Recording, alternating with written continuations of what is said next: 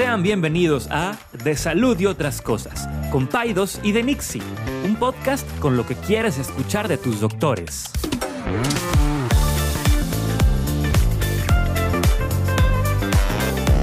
Les recordamos que ninguna opinión o consejo de nuestros anfitriones o invitados sustituye la valoración médica o representa a nuestra institución universitaria o de salud. Con ustedes, Paidos y de Doctor César Lucio. Buenos días. ¿Cómo estás? ¿Bien y tú? Bien. ¿Cómo ¿Mojado? amaneciste? ¿Mojado? Oye, qué bueno, ya llovió, pero creo que llovió de más. No, ni tan de más. Todavía falta mucho que lleva más. pero este, Diosito escuchó así. nuestras dijo, plegarias. Ah, sí, pues órale, cabrón. Ahí les va, ahí les va agüita. Este, ¿cómo han estado? ¿Buen fin de semana? Buen fin de semana, todo bien. ¿Tus hijos? Bien en la escuela. ¿Ya, por fin? Ya por fin. ¿Lloraron? No, hombre, al contrario. Felices. No, Benjamín es un nerd así, igual que yo. O sea, Le, le, le encanta. encanta. Por él la escuela pudiera, pudiera durar de lunes a domingo. De veras. y le encanta aprender cosas nuevas y todo. Y Lili muy, muy emocionada.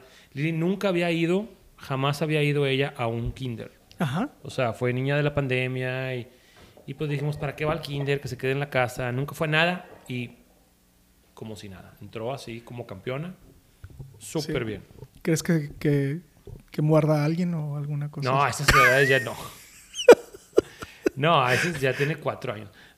O sea, los que muerden son los de uno. Ah, ¿en serio? Sí, sí, ¿Hay una edad para morder? Pues sí, cuando no son no verbales, cuando todavía casi ni hablan, ahí es cuando empiezan a morder niños. Ah, ok, ok, ok. Oye, este. eh, ¿Qué más te iba a comentar? Supe que fuiste a ver a. a Plácido, A Plácido Domingo. Plácido Domingo. Sí, estuvo, estuvo bien. ¿Qué tal? Bien, fíjate que estuvo padre. Este, mm, digo, estuvo, estuvo muy padre y todo, pero lo interesante fue el experimento so- social con, mi esposa, con Rebeca. O sea, ella, ella es la que quería ir, o sea, porque ella es, ella es soprano, canta ópera, estudia ¿En serio? música, sí, sí, sí, toca va- varios instrumentos, este, es canta o- música operística y es maestra de coro, de canto, de saxofón, o sea, es, es música, es dedica ella. Ajá. Y, y, le, y se sabe todas las óperas al derecho al revés y todos los cantantes y en el Met quién está cantando ahorita y así. O sea, es todo ese rollo le, le sí, sí, fascina. sí, sí. Total, fuimos. Ajá. Acuérdate que ella es, bueno, la gente que nos escucha, pues ella es canadiense. Y pues en Canadá y en otras partes de Estados Unidos o en Europa o así, pues es- esos tipos de conciertos, pues son en salas de conciertos, ¿verdad? O, en auditorios, este, así antiguos o casas Sí, de op- ópera. opera house. o concert halls. Ajá. Y aquí pues fue en la Arena Monterrey, ¿verdad? Entonces eso como que le sacó un poco de... onda. Ya de entrada. Sí. Pero lo que me daba risa, o sea, porque la gente lo veía como muy normal, pero ella estaba como que, ¿cómo es posible que me voy a estar comiendo unos nachos o un hot dog mientras me está cantando uno de los tres tenores? Exacto, exacto. O sea, ¿cómo es posible que yo voy a estar con mi bolsa de palomitas y las personas de al lado los voy a estar incomodando cuando estás cantando Nessun Dorma o cuando está Sí, sí, sí, cantando. La Traviata? Y ella negada, o sea, ¿cómo vamos a...? O sea, No se puede. y pues no, alrededor de nosotros, pues todo el cachocho. Le dije, mira, date de santos, que checan la bolsa en la entrada y no esta gente metiendo tortas de chorizo con huevo. y la, sea, la rosa pidiéndole, ¿y todo para qué? Bueno, sí, bueno, es que esa es otra. O sea, uno fue el tema de la comida, ¿no? Que pues ella estaba como que fuera de contexto de que, pues, o sea, aquí será Plácido Domingo, pero mis nachos son mis nachos, ¿verdad? y bueno, eso como fue como que un choque cultural. Y, y la gente estaba muy tranquilita cuando, de cuenta, tiene tres partes. Primero canta ópera, luego canta zarzuela, que pues la gente pues como que no iba a eso, ¿verdad? Y todo pues muy calladitos, nomás platicando o, o los nachos, ¿verdad? Y las palomitas. A otra vez la gente llegando tarde. O sea, en otras partes del mundo, como Canadá, Reino Unido, Estados Unidos, empieza a las 8, a las 8 cierran la puerta. Pues y claro. te tienen esperándote en la entrada a que haya una pausa entre canción y canción y te meten así con toda la pena del mundo. Sordeado y- sordeado y te regañan. Flagelado antes sí, de... Sí, sí, sí, sí. Va a pasar al cuarto, lo vamos a Ajá. flagelar y luego ya después va a entrar. Acá no, acá es puerta abierta y la gente llegando a media hora empezaba el concierto. Total, pobrecilla. Y luego, pues ya pasa al lado para la zarzuela y llegan las de Juan Gabriel. Ay, cabrón. No, hombre, la raza empezó. Se descoció. Sí. Y Rebeca estaba, pues, pobre, ¿verdad? O sea, estaba de que. Porque toda la raza empezó a cantar. Ajá. Primero empezaron a cantar cada quien en su. O sea, no al unísono, sino Sí, cada quien sí. como que en su lugar. La, la, la- la racilla eh, intentándole al Nessun Dorma. No, no, no, las de Juan Gabriel. No, las de la ópera, pues nadie las cantaba. Y Rebeca estaba como que algo molesta de que. A ver, yo vine a escuchar al Ah. Plácido Domingo, no vine a escuchar a los que están al lado de mí cantar querida, ¿verdad?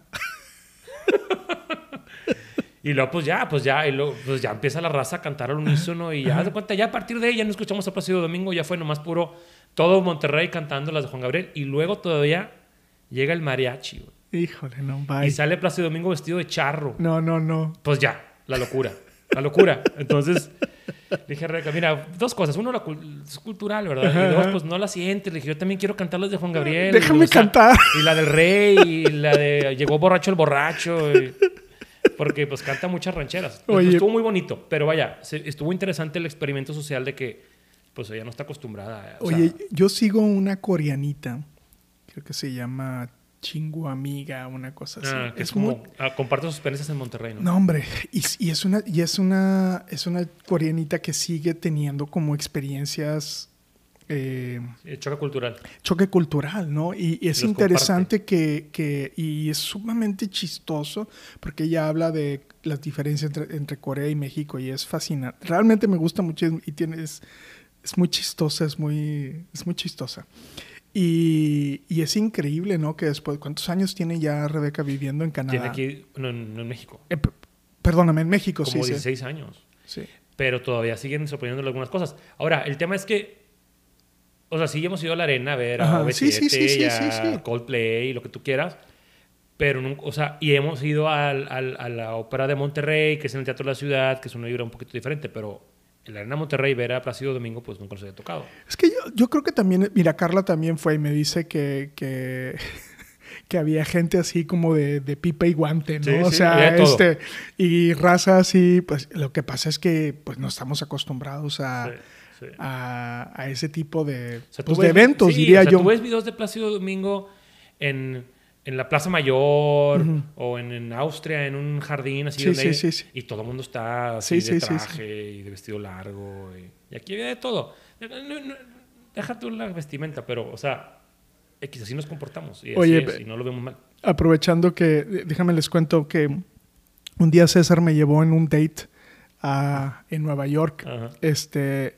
pero abusaste de mí porque... ¿Por qué? Me miren, déjenme les platico. el- el- me llevó a un, un bar de jazz altamente recomendable. ¿Te acuerdas cómo se llama? Claro, se llama Birdland. Birdland. Y está buenísimo. Es como Big Band Jazz. O sea, no es. Hay de todo. hay pero de todo. Nos tocó.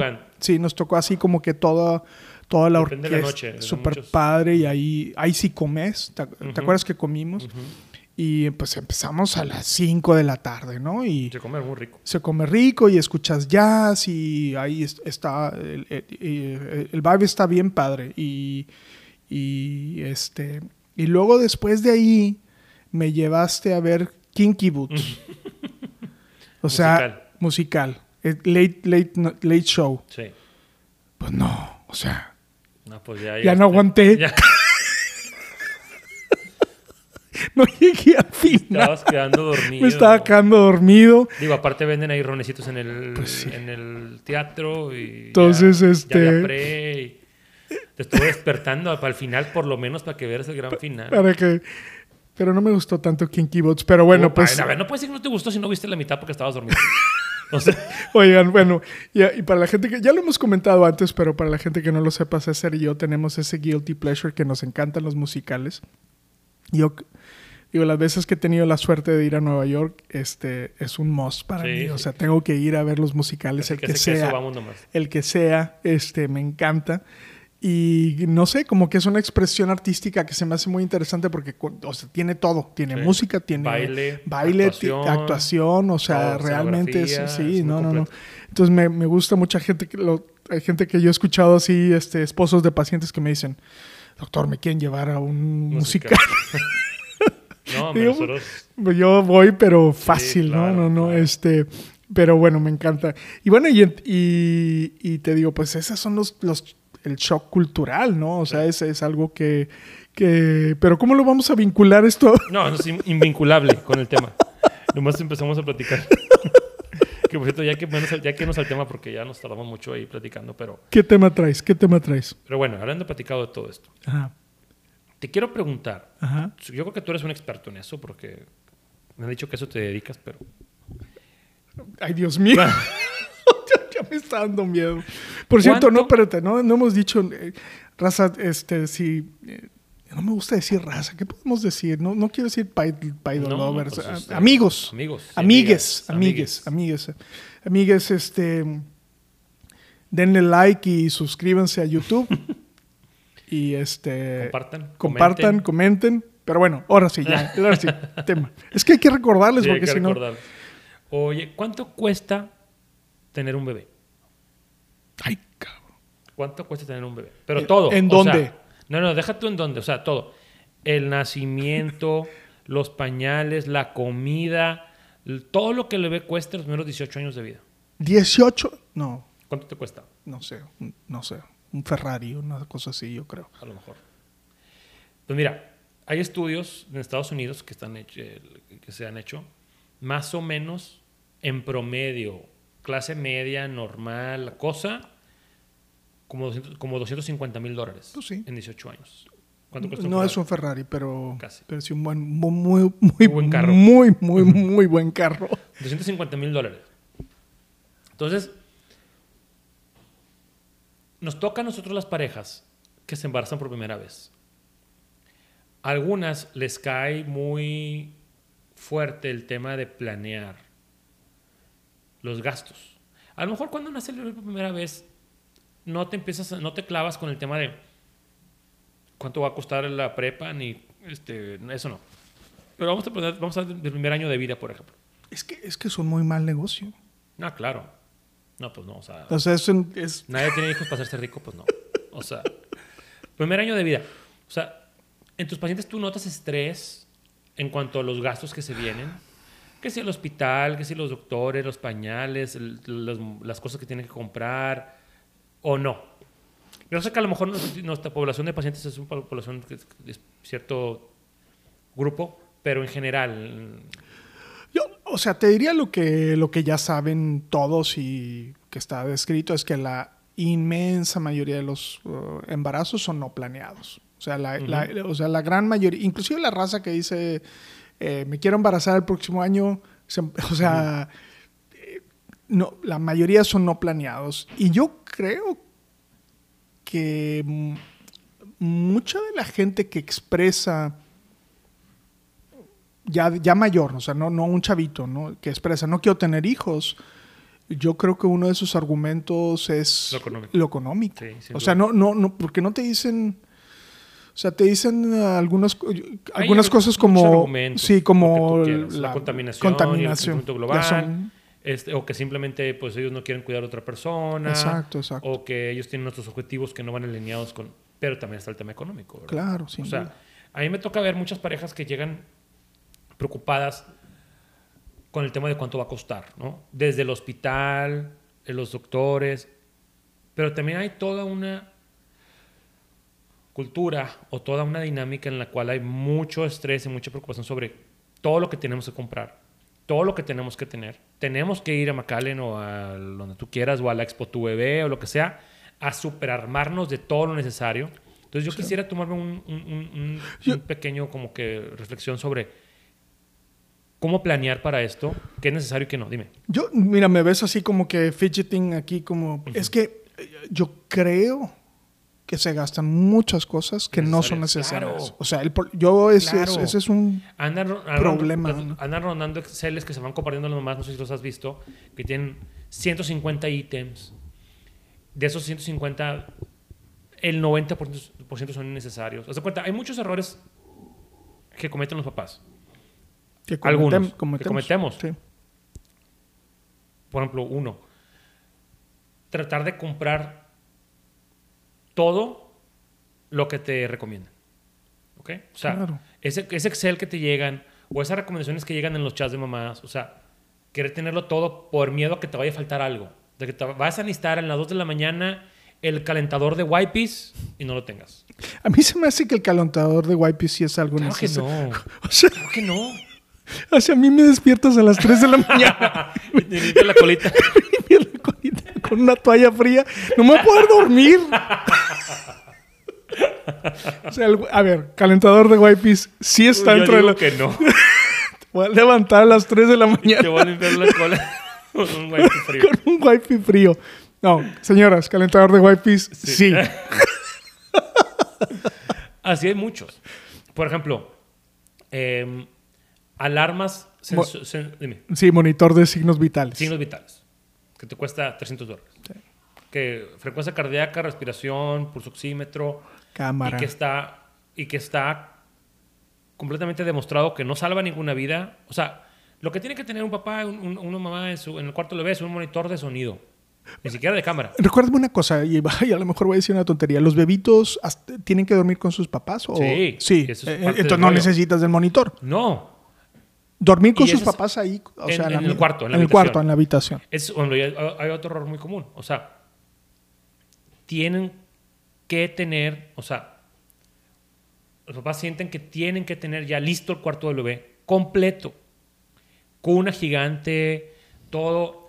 Y la verdad es que esa cuna gigante que tú compraste y que te y- y no la vas a usar. Primeros seis meses por lo menos no la vas a usar. Va a estar en tu cuarto el bebé. En Claro. una cuneta, en un bacineta, o en un me, en un colecho. Ajá. Entonces, no tienes, o sea, uno, no tienes que comprar todo al mismo tiempo. O sea, no tienes que tener absolutamente todo lo que el niño va a necesitar el primer año de vida. En el, en, en- en el- en- en- te lo voy a decir todos así los que pensé. Uno, no tienes que tener todo desde el inicio. O sea, una cuna gigante no te va a servir de nada cuando el niño tiene tres días de vida. De Claro. nada. Tener su cuarto listo y bien bonito y todo tampoco te va a servir de nada Ni, ni lo ve. ni lo, no, no. O sea, deja tú que ni lo vea. No vas a estar ahí.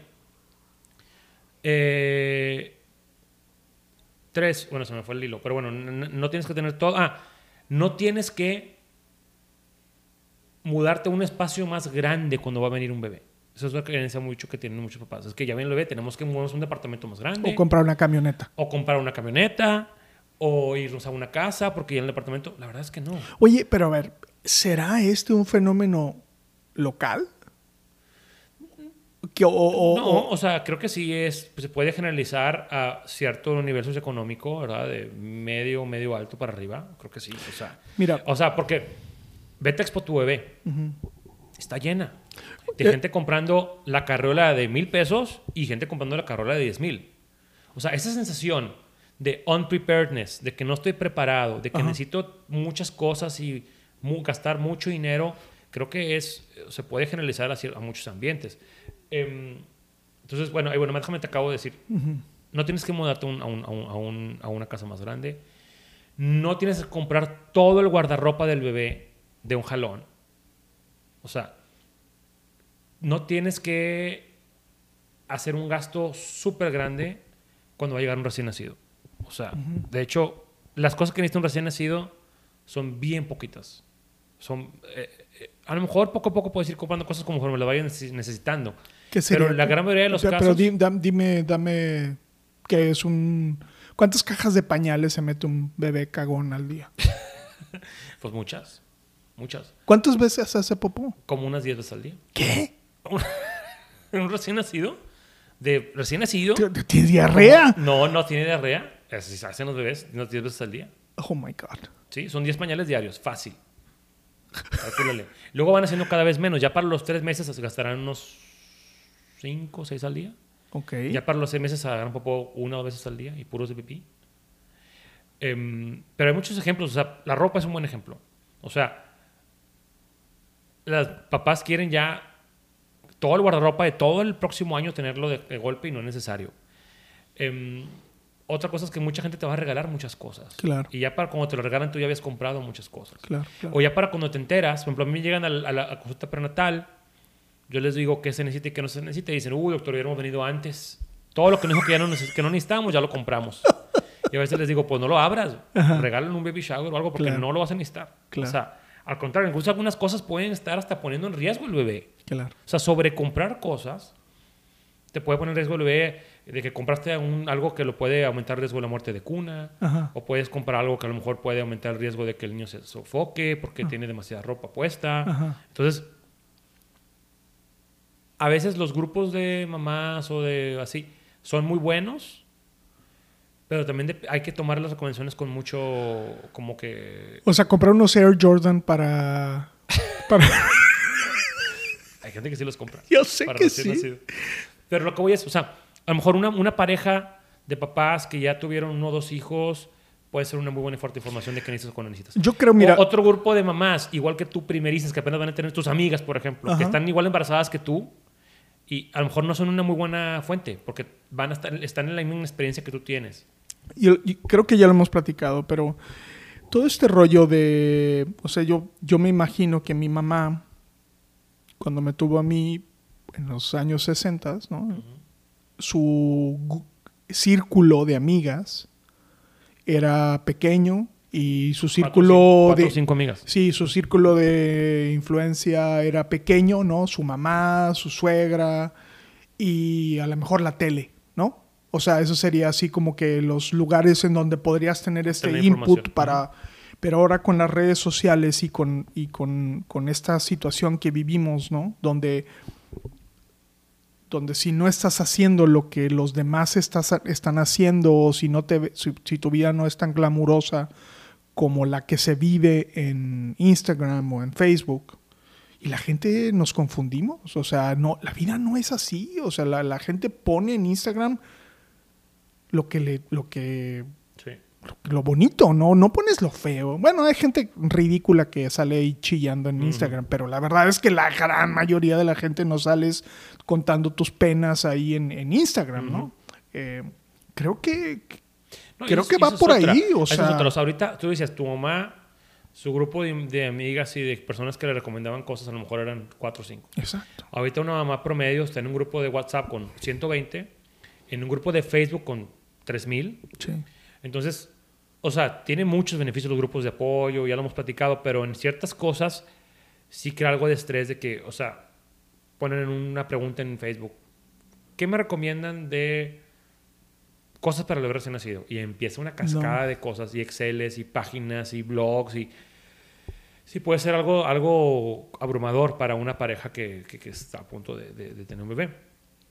Una buena fuente, creo yo, bueno, te digo, son parejas de amigos que ya tuvieron, que ya pasaron por uno o dos bebés, que ya se la saben, que ya te van a decir, mira, esto no lo necesitas, no lo compres, no caigas en este error.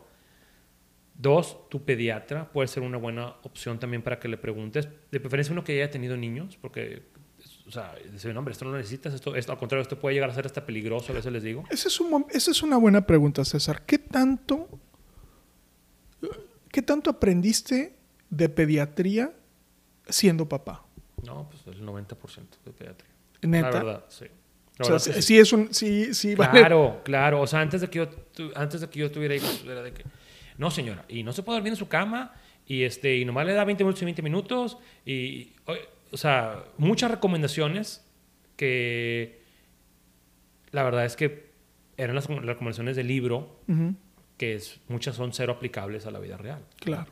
Después me fui informando de muchas cosas, de lactancia, de crianza, de parenting, de todo lo que tú quieras, pero tener niños fue un antes y un después. Claro. O sea, a partir de ello juré, nunca le voy a recomendar a alguna mamá o a un papá o a una familia que yo no pude hacer. O sea, Claro. que yo, si me lo hubieran recomendado a mí, cuando yo estaba en esa etapa, hubiera dicho, usted está loco. Claro que no lo voy a hacer.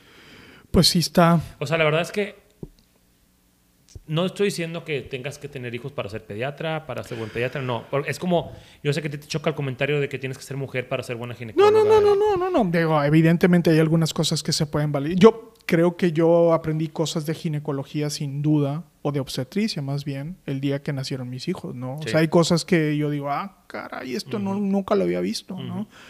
Este, Pero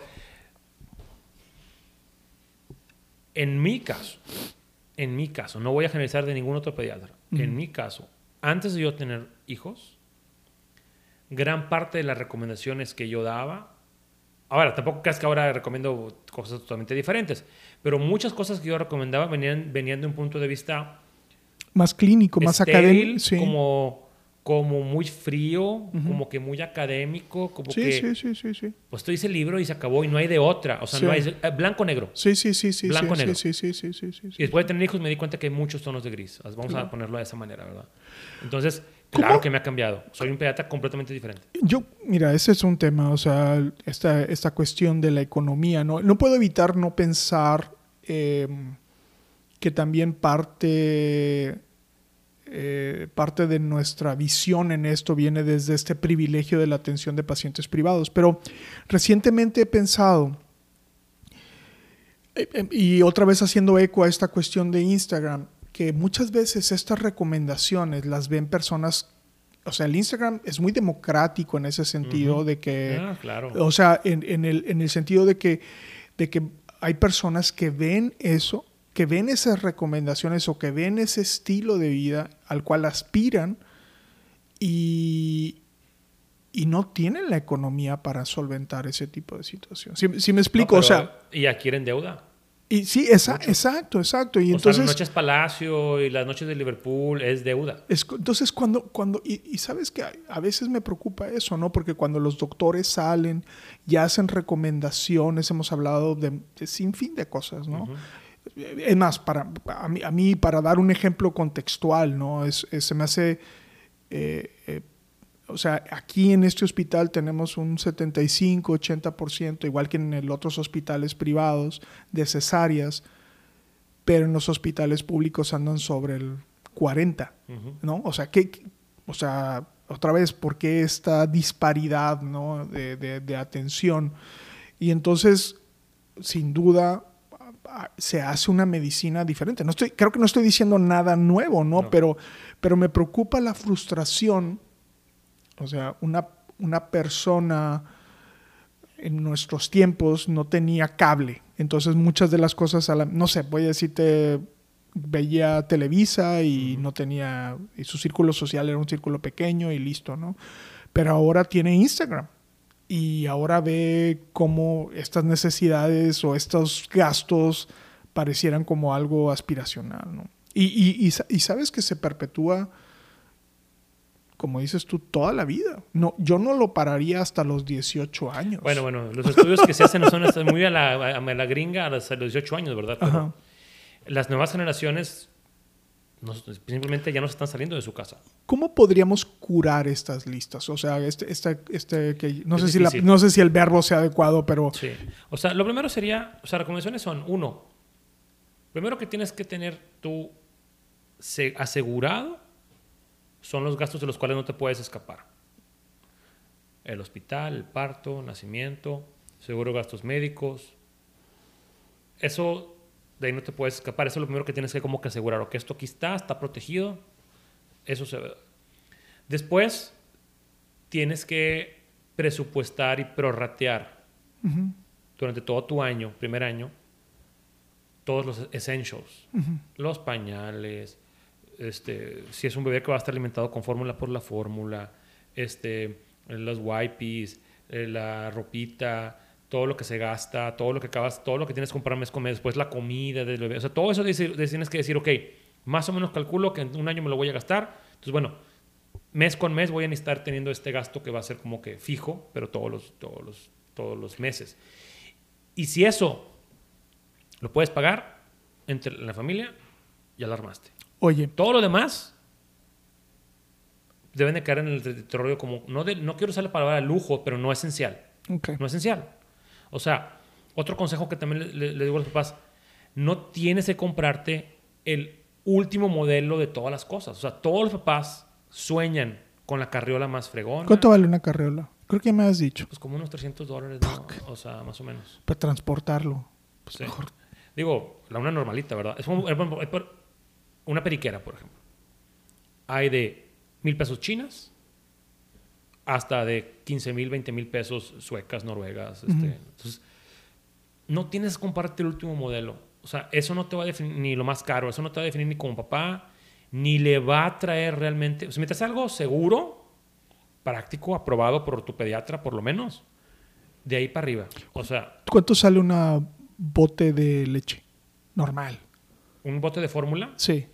como unos un bote de 400 gramos andará como unos 180 pesos más o menos. ¿Y en cuánto se la, se la chupa? Pues un niño que está con fórmula, una lata le durará unos, ¿qué?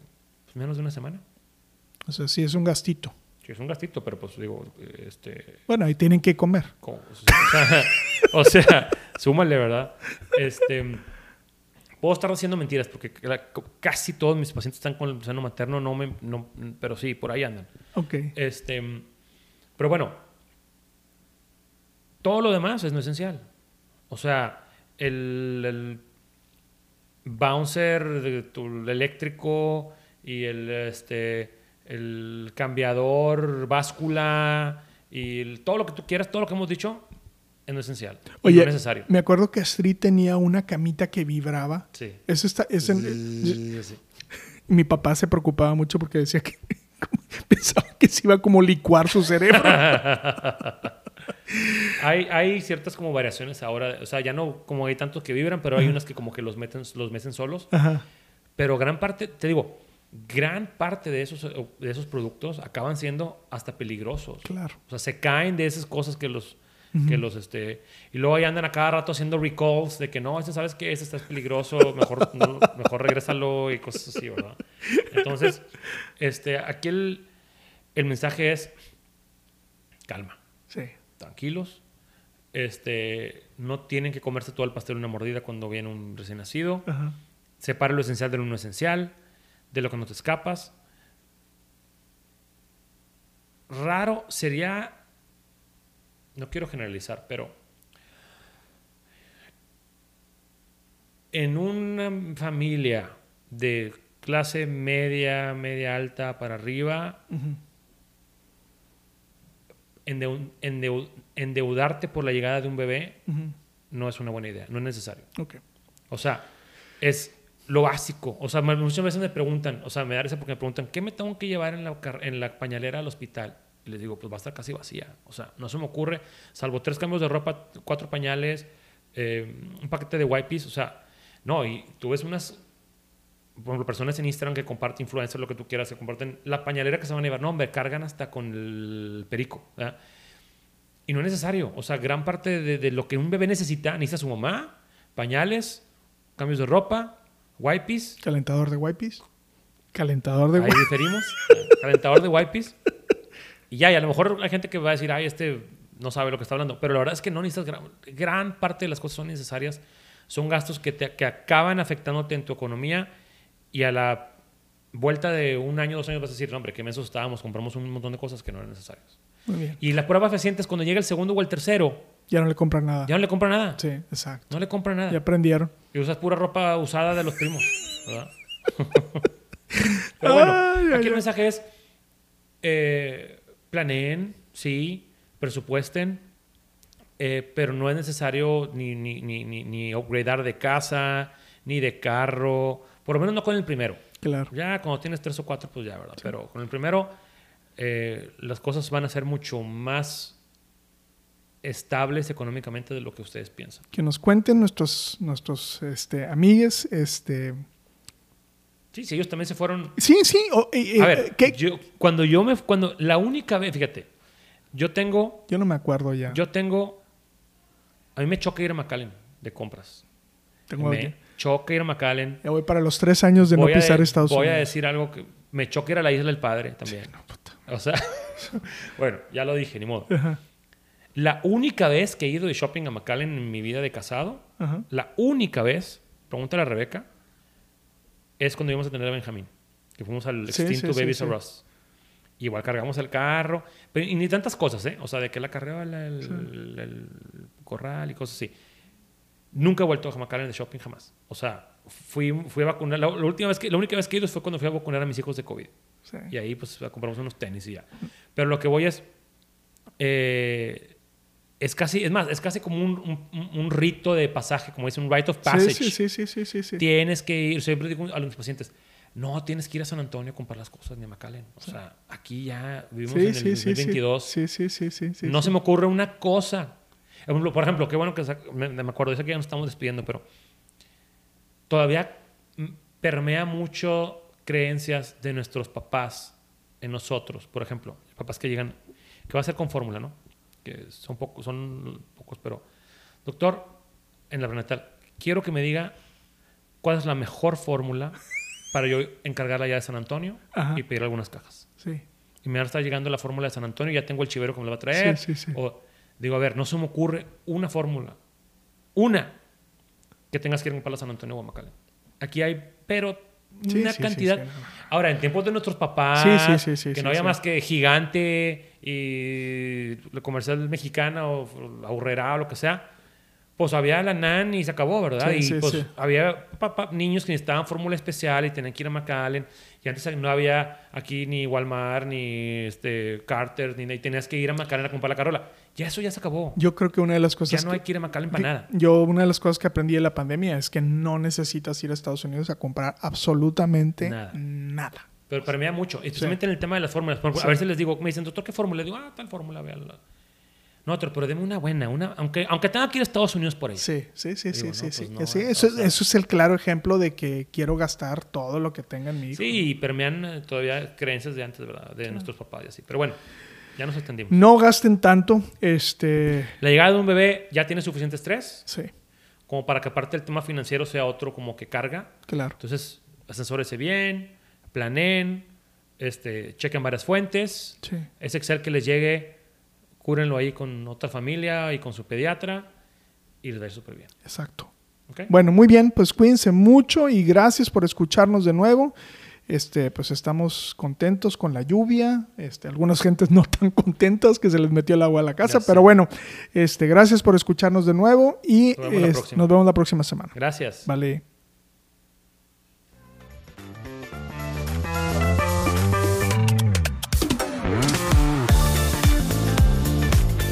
Gracias por acompañarnos en un episodio más de Paidos y de Nixie.